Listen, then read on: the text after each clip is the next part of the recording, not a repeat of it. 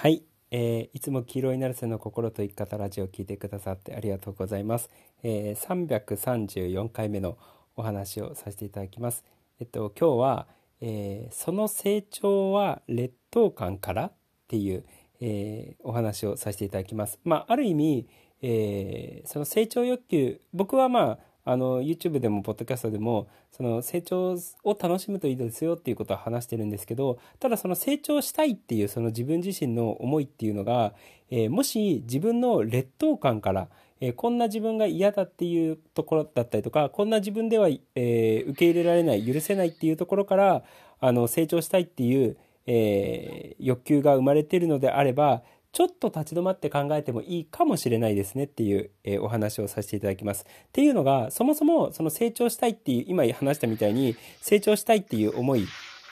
に対して、えー、こんな自分では許せないとか、こんな自分は認められないとか、こんな自分は嫌だっていう思いから、えー、成長を望んでる時って、ある意味、自分自身を条件付きで認めている、もしくは条件付きで愛してるってことだと思うんですよね。こんな自分ならば、あの自分を認められるけど、こんな自分ならならば、えー、自分は、自分のことは認められないとか、えー、こんな自分ならば自分のことは愛せれるんだけど、こんな自分の場合、えー、自分のことを愛せれないとか、えこんな自分であることは許せれるんだけど、こんな自分であることは許されないっていうふうに、え条件付きで、えー、自分を愛してたりとか、条件付きで自分を認めてたりだったりとか、えー、してることになるんですよね。で、面白いのが、この心の世界って本当に面白くって、条件付きで自分のことを愛してたりとか認めてたりとかすると、えー、周りの人からも条件付きでならばあなたのことを愛しますとか、え認めますっていうことになるんですよね。例えばで言うと、あの、すごい自分は、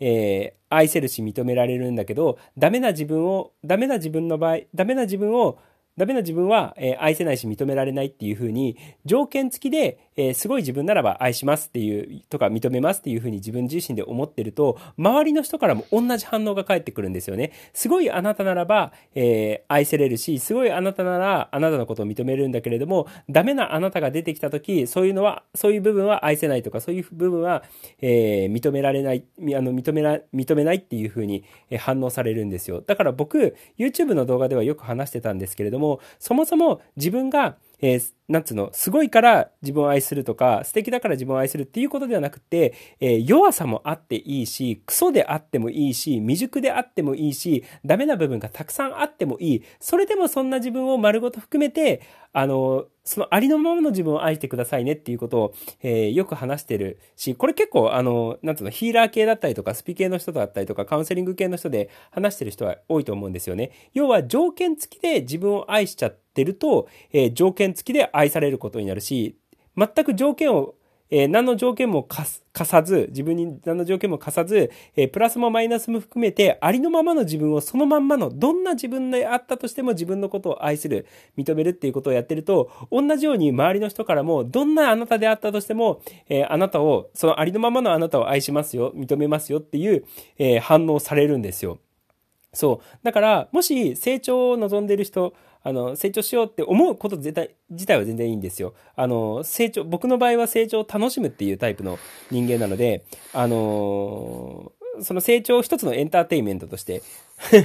やっていただければいいんですけれども、もし成長しようって思うその動機そのものが自分に劣等感があって、こんな自分は、えー、認められないとか、こんな自分は愛せないっていう思いから、えー、すごい自分になろうとか素敵な自分になろうっていうふうに思ってるのであれば、えー、自分自身で許せない、認められない部分があるってことは、周りの人からも同じような反応されてしまうので、あの、それをするぐらいだったらば、えー、プラスもマイナスも含めてありのままの自分、どんな自分であったとしても愛するし認めるっていうことをやっていくと、えー、周りの人からもどんなあなたであったとしても愛するし認めますよっていう反応が返ってくるので、えー、ぜひね、その成長を望むっていうことことであったとしても、劣等感から、あの、こんな自分ならよくってこんな自分は許せないみたいな感じの、えー、望み方はしない方が多分、えー、自分の精神的にも気持ちよく過ごせれるし、要は何に対しても寛容になれるし、どんな自分が出てきたとしても、えー、自分のことを愛せるようになるから気持ちよく過ごせれるし、かつ周りの人からもそういうふうにね、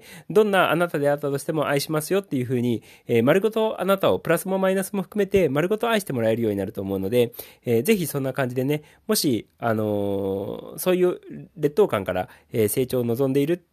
とか成長をしようと思っている人がいるのであれば、ちょっと今言ったことを考慮して、えー、成長しなかったとしても自分は、あの、自分のことを愛してるとか好きでいられるっていう状態を作っていっていただければいいかなって思います。まあ、それをど、じゃあどうやってやるんだみたいな。ど